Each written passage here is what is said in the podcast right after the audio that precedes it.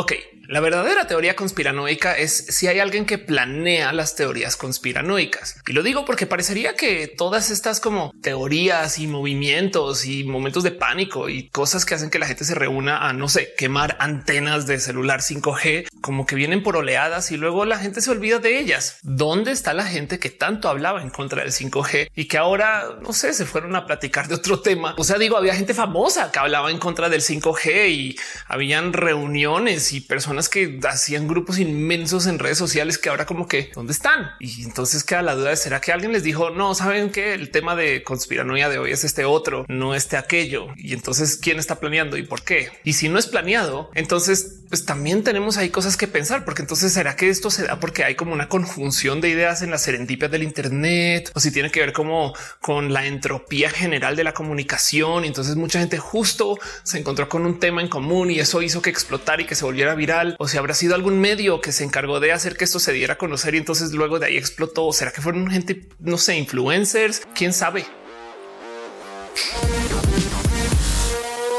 Así que si ustedes me han estado siguiendo en redes habrán visto que yo hace muy poco fui a un evento de lanzamiento de la red 5G aquí en México. Gracias gente bonita de AT&T por invitarme. Y si bien el evento fue un evento raro y como presentadora aún más raro porque decidieron hacerlo en esto que se llama el metaverso. O sea, en esencia nos pusimos unos visores Oculus para entrar a una app que se llama Meeting VR, donde nos sentamos varios periodistas y varias personas de los medios de tecnología y yo a platicar acerca de esta tecnología 5G con la gente de AT&T. Fue bonito, fue entretenido y todo iba bien hasta que de repente yo pregunté acerca de qué tipo de enlace tienen para manejar esos 25 a 30 dispositivos óculos en realidad virtual en esa sala donde estábamos. Y por supuesto que la respuesta fue un no, Ophelia. Toda esta experiencia corre sobre 5G.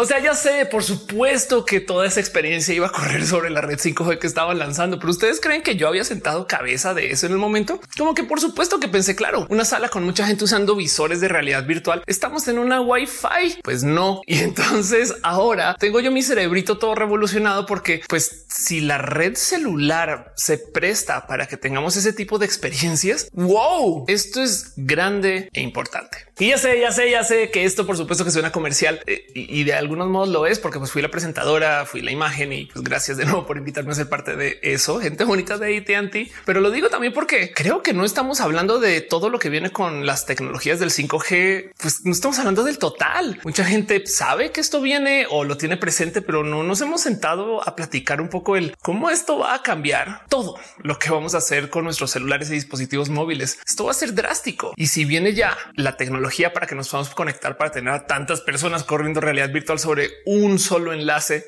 móvil. ¿Qué dispositivos vendrán después? Ok. Vamos a platicar primero acerca del qué es el 5G, aparte de un mal chiste acerca de no acostarse con una pareja. 5G es en esencia la quinta generación de tecnologías que se ocupa para dispositivos móviles y sus respectivas comunicaciones, o sea, las antenas que se instalan y los protocolos que persiguen esas antenas para que nos podamos conectar con ellas. Voy a decir algo muy burdo o que no es lo que está sucediendo, pero para que entiendan más o menos qué es lo que está pasando, va a pasar el como si sacáramos los routers Wi-Fi de la casa a la calle. No es lo que está pasando, pero ahorita vivimos en un paradigma donde tenemos en el celular Internet rápido como para hacer streams, pero pues con hoyos de conexión y una llamada o dos que se ve bien, pero no siempre. Y tenemos en casa enlaces que son más rápidos, donde no se cae y en esencia podemos hacer cosas mucho más complejas. Bajo las tecnologías del 5G vamos a tener antenas que requieren de mucha más energía y que van a pasar datos sobre una frecuencia mucho más alta que lo que se ocupa ahorita. Por consecuencia pueden pasar datos a una velocidad que antes no teníamos, pero la contraparte de eso es que vamos a tener que tener antenas mucho más cerca que lo que las teníamos antes. Ahorita tenemos estas antenas que se pueden poner cada tantos kilómetros afuera en zonas rurales y un poquito más cerca en las ciudades que permiten tantas conexiones al tiempo y por consecuencia entonces pues hasta podrías tú decir que si veo la antena entonces tengo señal. Sobre el 5G vamos a necesitar poner muchas antenitas pequeñas a lo largo de toda la ciudad. Y yo sé que esto suena tedioso, caro, cansado y complejo y de muchos modos lo es, pero la verdad es que gracias a que ponemos estas antenas en tantos lugares tenemos juguetes nuevos que no teníamos sobre las tecnologías 4G. Ahora, el por qué hago este video es porque una de las cosas que más se escucha del 5G es pues puro tren del mame que viene con la vacuna, que te sacan juguito de rodilla para algo que pasa con el 5G. Nunca entendí bien cómo era el cuento del jugo de rodilla y como sea que lo vean, lo impresionante es que no solo es tren del mame del Internet. Hay gente que genuinamente ha ido a quemar antenas. O sea, se organizaron en el Internet y dijeron esto sí es muy dañino. Vamos a hacer un acto de terrorismo urbano como que también queda la duda de qué les hizo el 5G. O sea, la están instalando hasta ahora como tecnología y ya están quemando antenas, no? Que también hablando de teorías de la conspiranoia, por supuesto que aún se le van a ocurrir cosas como de y si fue la competencia la que creó este como tema viral, el caso y no más por decirlo, porque ya sé que estos videos que grabo yo para mi canal a veces hay quien los saca de contexto o se queda nomás con la mitad del mensaje. Nomás voy a dejarlo aquí grabado y dicho. La tecnología 5G no es dañina ni para seres humanos comprobado porque la energía que emiten no es ionizante, sino más bien es como el, no sé, estar cerca de un microondas, por ejemplo, que ya sabemos que no hace daño, aunque hay gente que insiste que sí, pero miren, conocemos el cómo funciona esta radiación desde hace muchos años y sabemos cómo se comporta y cómo se comporta con los cuerpos humanos y todo bien. Y de paso también se han hecho varios experimentos y medidas para ver qué tipo de impacto puede tener con los pájaros y créanme que es nulo, no hay riesgo, pero se creó la leyenda de que sí. Ahora de eso a que la gente vaya a ir a quemar antenas, que quemar antenas, ¿qué les hizo? ¿Qué les hizo el 5G? O sea, para que la gente sea tan pasional con este tema. Que de paso también vale la pena decir que es una lástima que sea pues, visto tan mal el 5G. Las cosas que vienen para estos dispositivos que van a ocupar el 5G de verdad que van a cambiar el cómo nos relacionamos con la red y con otras personas y con los dispositivos que tenemos. Yo sé que esto a nadie le impresiona mucho hoy, pero de verdad piensen que su celular es un dispositivo de plástico, metal, vidrio que acariciamos y llega comida a la casa. Wow. Es más, pueden hacer ustedes que lleguen comida a la casa de alguien más en otro país. Como sea, el punto es que esto es lo que sabemos de nuestros celulares de hoy. Tenemos cámaras espectaculares, tenemos un sistema de telepatía que llamamos WhatsApp. Tenemos además un sistema que funciona de tal modo que tenemos que cargar el celular una vez por día y eso como que la cantidad de cosas que nos ha dado el enlace actual es wow. Entonces, ¿qué es lo que tanto más nos va a dar el 5G? Pues ahí les va. De entrada, nos va a abrir el camino a la realidad virtual. Y yo sé que hay mucho que podemos decir acerca de lo inútil que es la realidad virtual, pero se los juro que cuando ya lo usas es como hablar del IMAX. Imagínense que ustedes trabajan en IMAX Industrias Limitadas de México, SADCB, y su trabajo es promocionar que la gente vaya al IMAX y sobre todo mercadearse frente a gente que nunca lo ha probado. ¿Cómo harían ese comercial ustedes? Bueno, pasó uno, grabamos gente entrando a una sala de teatro IMAX y se sientan y ahí están estas personas haciendo cara de idiotas. Wow y de repente el niño, la niña chiquita dice, oh, está muy eh, grande y hermoso, papá. Wow, de verdad, qué bello cine. Y ya. Y no es sino hasta que tú vayas a la imagen que dices, oh, wow, sí está grande y hermoso, qué bello cine. Pero verlo es muy diferente a que te digan cómo se ve. Y esto pasa con la realidad virtual. Es hermosa, pero no es sino hasta que te pruebas un visor que dices, wow, y por consecuencia, entonces no hay tanta adopción. Pero se los juro que esto del metaverso, las cosas en la realidad virtual son wow. Y pensar el cómo vamos a atar esto con enlaces móviles, yo creo que va a cambiar muchas cosas. Porque si bien ahorita, no sé, ingenieros súper, hiper, mega cool que trabajan con sistemas de realidad virtual comerciales no muy caros para hacer videollamadas y que puedan trabajar sobre piezas que están diseñando ahí en un espacio como muy a la Tony Stark. Esto existe y no es tan caro. Y si quieren, pueden jugar ustedes con esto hoy. O del otro lado, podríamos tener llamadas de Zoom súper cool, viéndonos como unas caras virtuales y viendo el planeta desde lejos en una estación espacial virtual súper chida. Y esta experiencia es hermosa, pero si ustedes no me compran el que la realidad virtual es el futuro, lo que sí va a suceder sobre 5G va a ser la realidad aumentada. Y entonces el tema es que la realidad aumentada ya tiene existencia hoy. Ya usamos nuestros celulares para buscar en un mapa dónde estamos. Ya usamos nuestros celulares para guiarnos no más con la ubicación o para mandar mensajes o saben que los filtros de Instagram o de Snapchat, esa cosa es realidad aumentada. Por supuesto que ya lo usamos, pero lo que va a suceder cuando esto entre dentro de unos lentes es que esos lentes van a tener acceso a mucha más información y además gracias a la velocidad de enlace que nos va a dar el 5G, los lentes van a poder poder ser computadoras muy tontitas. Por ende, pues van a necesitar pilas más pequeñas o procesadores más pequeños y todo va a suceder vía el Internet con enlaces estables en 5G. ¿Qué nos van a dar estos lentes? Pueden tener cámaras, pueden tener reconocimiento facial y entonces imagines un servicio sobre 5G con 200 megabits de bajada y 200 de subida que en tiempo real haga un stream, pero además también capture los rostros, los busque por allá en Facebook y te diga esa persona que estás viendo, ese es tu Carlos, que no lo reconoces, pero eso es, te lo juro. Dejemos de lado todas las preocupaciones de la seguridad. Hay gente que ya está desarrollando lentes inteligentes con traductores en tiempo real. Y yo sé que los traductores no son 100% buenos, lo sabemos, pero son lo suficientemente buenos que se pueden usar. Y esto ya viene es que, que no se les olvide que la tecnología de las apps tiene más o menos unos 10 años.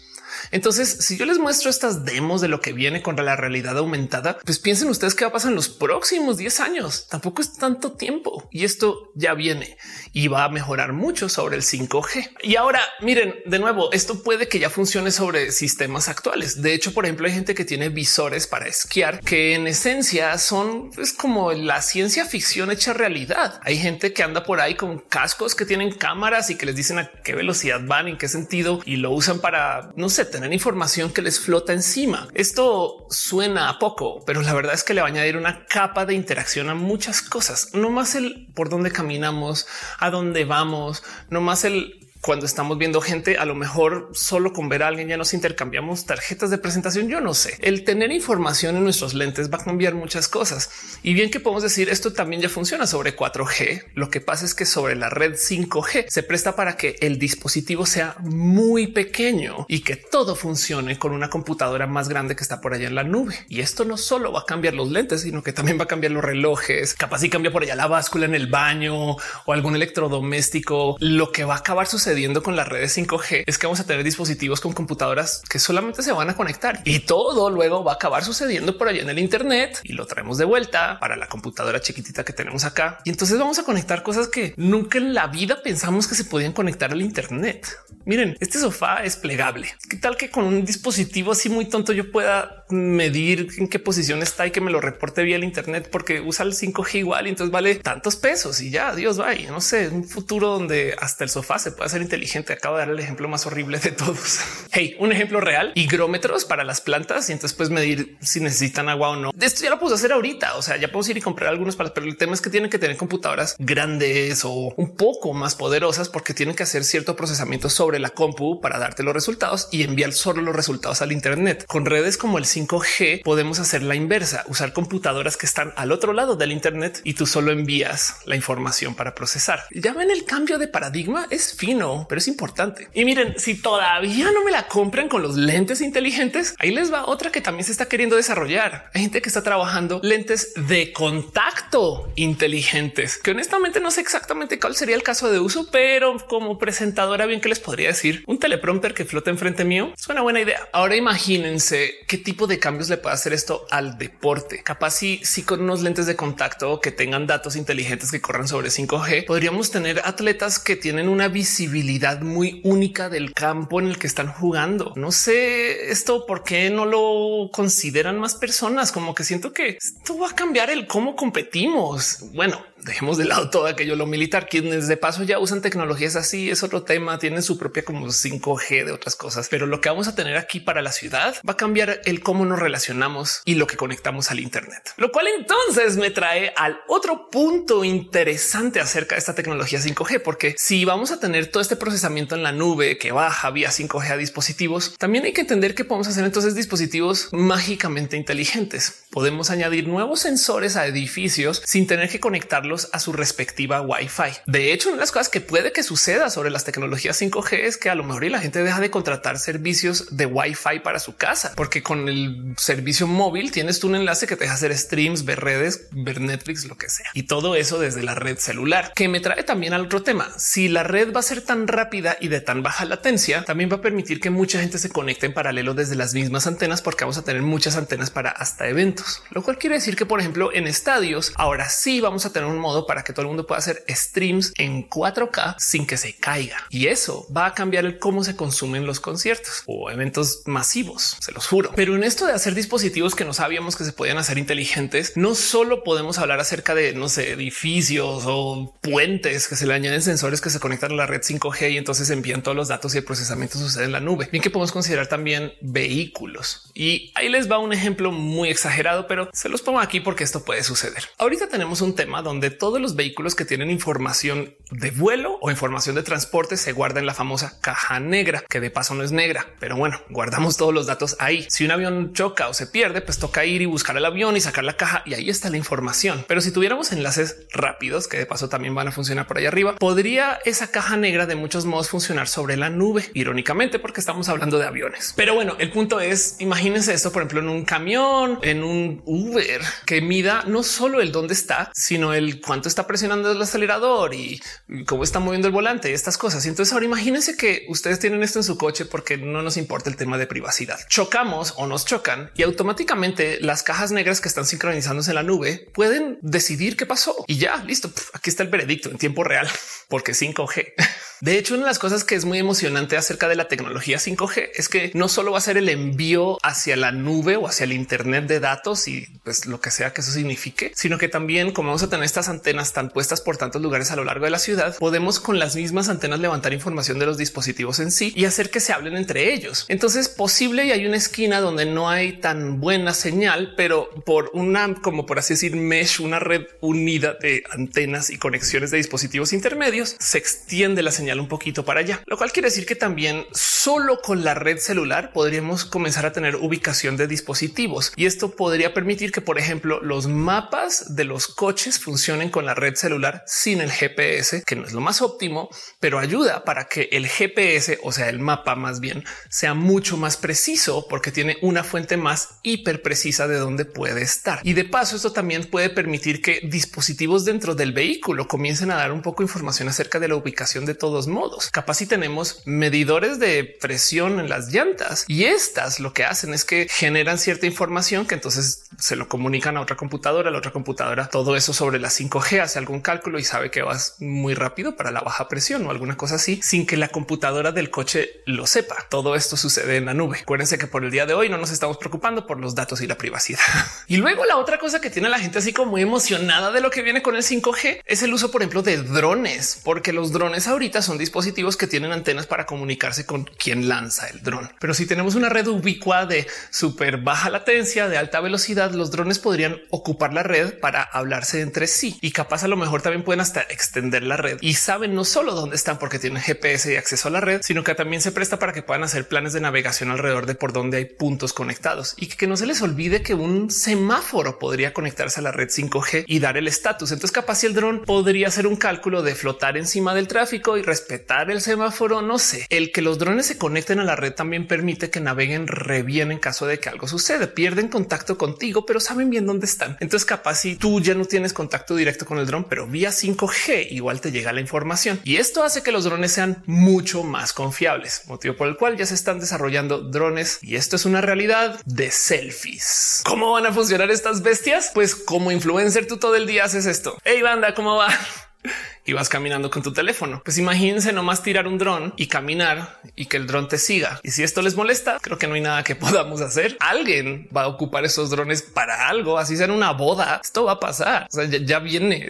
Pero luego además hay un tema que es espeluznante y es que al parecer sobre la red 5G se va a poder hacer envío de energía muy bajo. No es algo para lo cual se diseñó la red originalmente, pero se van a poder activar dispositivos con la misma señal 5G. Y si esto le suena así rarísimo, Felia, ¿de qué estás hablando? Así es como funcionan los famosos dispositivos RFID. Si alguna vez han manejado por un peaje, cuota, caseta, una calle en la autopista que te para en algún momento, le pagas a alguien y sigues. Si han desarmado esa cajita alguna vez, habrán dado cuenta que allá adentro no hay una pila. Ese dispositivo recibe su energía de la antena de allá arriba, que al enviar la señal activa todo el circuito con suficiente energía para que el circuito pueda prender el procesador, la memoria, hacer un cálculo y devolver la información que se necesita. Y luego cuando ya te alejas, ya no recibe energía y se desactiva automáticamente sin pilas. Ahora imagínense esto para el 5G, lo cual quiere decir que vamos a poder tener chips de ubicación muy baratos que corran sobre una red que siempre va a saber dónde van a estar las cosas. Posible se pueden hasta imprimir estos chips, lo cual quiere decir que vamos a poder tener antenas con ubicación sin batería. Y esto entonces va a permitir, por ejemplo, que vamos a rastrear en tiempo real dónde están las cajas de Amazon o ustedes nómbrenlo. También les dejo ahí el con su imaginación.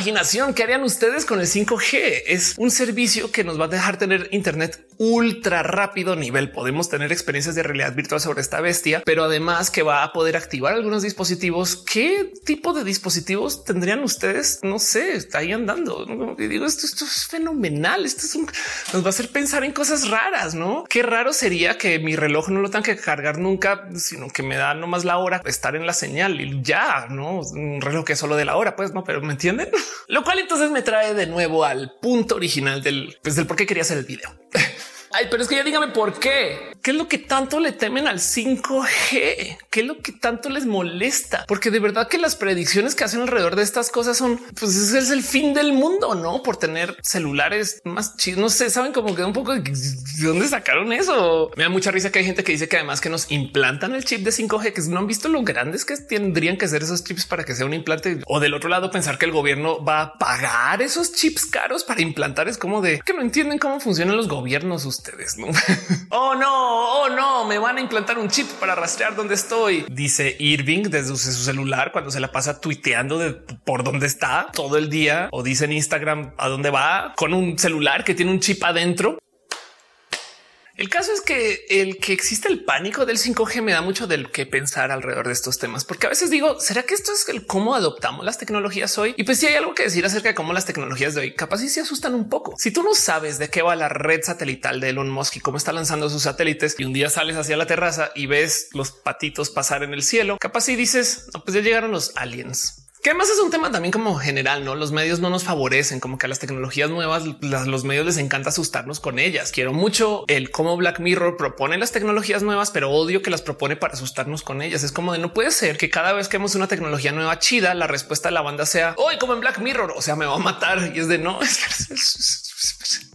tecnología bonita. Digo, hay que tener presente que también una de las cosas que está sucediendo acá es el hecho de que pues sí hay que poner en duda las nuevas tecnologías. No estoy en contra de eso. Y además también hay que tener presente que el miedo al 5G viene desde antes del COVID. Esto es una realidad. Es más, yo me acuerdo cuando la gente le temía a los celulares en general. Pero el punto es que me deja así atónita el ver esto de la curva de adopción y casi que diría lo predecible que es, porque lo que más me impresiona del miedo del 5G, aparte de que haya sucedido, es que dejó de suceder, porque esta gente era muy pasional con sus miedos. ¿Alguien les explicó? ¿Fue porque investigaron? ¿Alguien de ustedes ahí que ve este canal tiene recuerdos de salir a quemar antenas y ahora dice ya recapacité? No sé cómo funciona eso.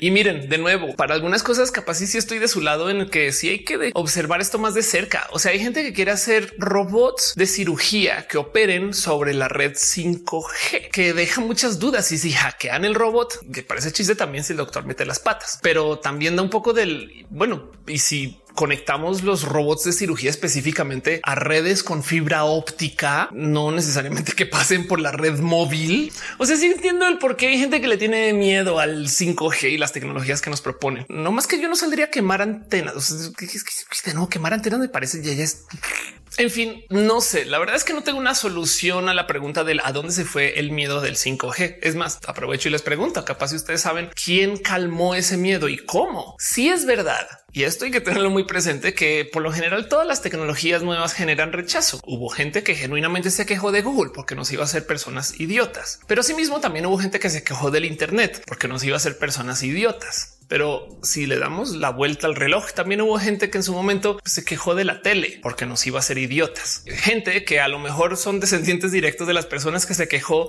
de que íbamos a tener radio porque nos iba a ser idiotas. Que de paso es posible que sus papás en su momento se hayan quejado de otra tecnología, como lo fue la gente que se quejaba de los libros y del periódico porque nos iba a ser idiotas. Es en serio, es en serio. Había gente que genuinamente decía que las historias, las noticias y los sucesos se deberían de compartir compartir voz a voz, porque si se escriben, entonces hay que sintetizar y al sintetizar pierdes información y eso hace que la gente piense menos. O bueno, eso se decía hace 150 años.